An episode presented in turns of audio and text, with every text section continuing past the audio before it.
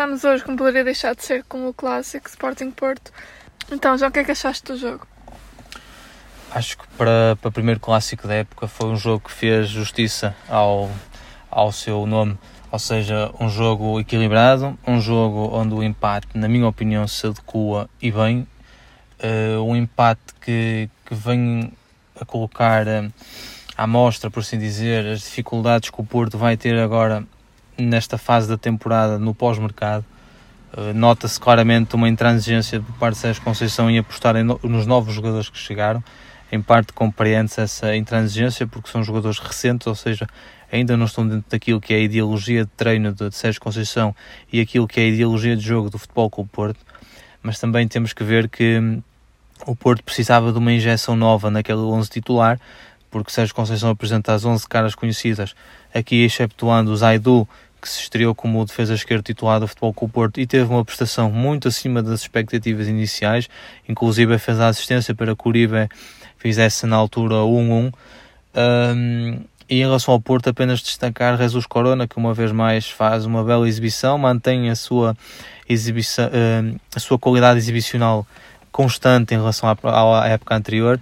Faz um grande, grande gol, um gesto técnico fantástico de Jesus Corona, uh, na altura a fazer o 2-1 para o Porto. O Porto que, um, até muito perto do final do jogo, teve o controle desse jogo, e o Sporting, num lance fortuito, uma recuperação de palhinha e que em consequente e o Sporting aí com numa consequente construção ofensiva acaba por fazer o 2-2 uh, Vieto a aproveitar uma, uma defesa incompleta de Marchezinho para fazer o 2-2 uh, acho que o empate satisfaz muito mais o Sporting do que o Porto. Acho que aí não há, não há dúvidas quanto a isso. O, o Porto neste momento luta para ser campeão. O Sporting luta por lugares cimeiros na tabela.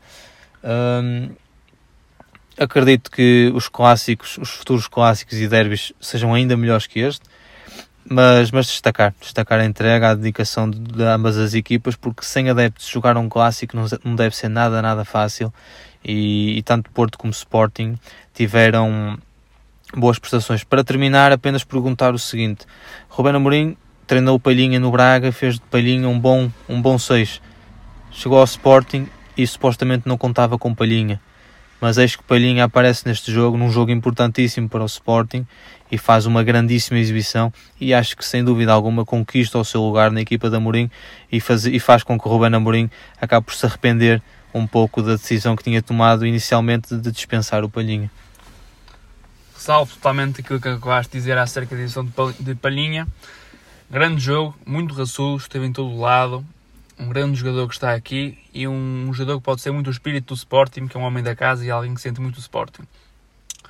Quanto a essa decisão estrutural de, de encostar palhinho, eu acho que o Sporting, em certa altura, convenceu-se que o ia vender por um bom dinheiro. Só quando se aperceberam que não o vão vender, mais vale pôr o palhinho a jogar, porque um jogador desta qualidade tem de jogar. Ainda mais encostá-lo, não é? Ainda mais encostá-lo. vender.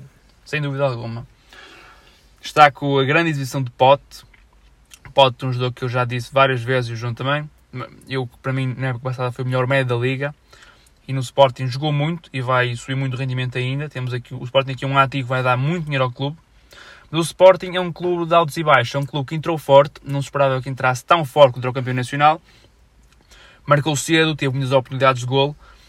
Mas quando o Porto empata, vê-se uma quebra anímica do, do Sporting a cair eh, muito assentadamente. É um clube que ainda hum, não é forte mentalmente, vai demorar. E também tem graves problemas defensivos. Aquela feira do Sporting é muito fraca. Uh, Coates, eu acho que ele está completamente condenado devido aos vários erros que cometeu no passado. Eu acho que ele já não consegue dar um bocado a volta por cima, é um bocado como se tivesse um cadastro. É um bocado injusto porque já deu tanto ao Sporting, mas eu acho que Coates o melhor que fazia era sair do Sporting e vir sangue novo. Tanto como o Luís Neto, que eu acho que o Sporting precisava de melhor. Uh, mas isso Ruben Amorim lá saberá com Federico Varandas. E um jogo, um jogo como é o do Sporting, com muito, muito futebol nas alas, muito à profundidade, uh, um, um, avançado, faz a falta um avançado como, como era Paulinho, um avançado que sabe que seja inteligente, cai entre linhas, sabe atacar o espaço, seja um, sabe fazer um bocado tudo. E falta um bocado isso ao Sporting, acho que peca um bocado, porque Giovanni para algum, já jogará 9 e não deu grande coisa neste jogo, Sporar está no segundo golo acaba por ser um empate caído do céu para o Sporting, porque na segunda parte o Porto que tentou um bocado gerir o jogo, tinha o jogo na mão, uh, e acaba por sofrer um golo numa, curiosamente, numa grande recuperação de Palhinha. Contra o Porto, uh, notou-se desta vez os grandes danos que foi perder dois indiscutíveis, dois dos capitães. É um clube que está a renascer neste, depois destes últimos dois, três dias de mercado, em que o clube perdeu vários jogadores e foi buscar novos emprestados, um pouco à ciência daquilo que foi o Sporting há um ano, quando perdeu base Doss, Rafinha e Thierry Correia no último dia e foi buscar uh, uh, Bolazzi, Ressé e Fernando. Mas um Porto que, que irá crescer certamente, tem grandes jogadores e foi um jogo que 2 a 2 E falando daquela questão do público nos estádios, é curioso o facto de que este jogo jogou-se em público e talvez na segunda volta o mesmo jogo no Dragão vai jogar com público. Algo que vai sempre colocar aqui um senão na liga, mas é o que há e é o que nos temos de adaptar.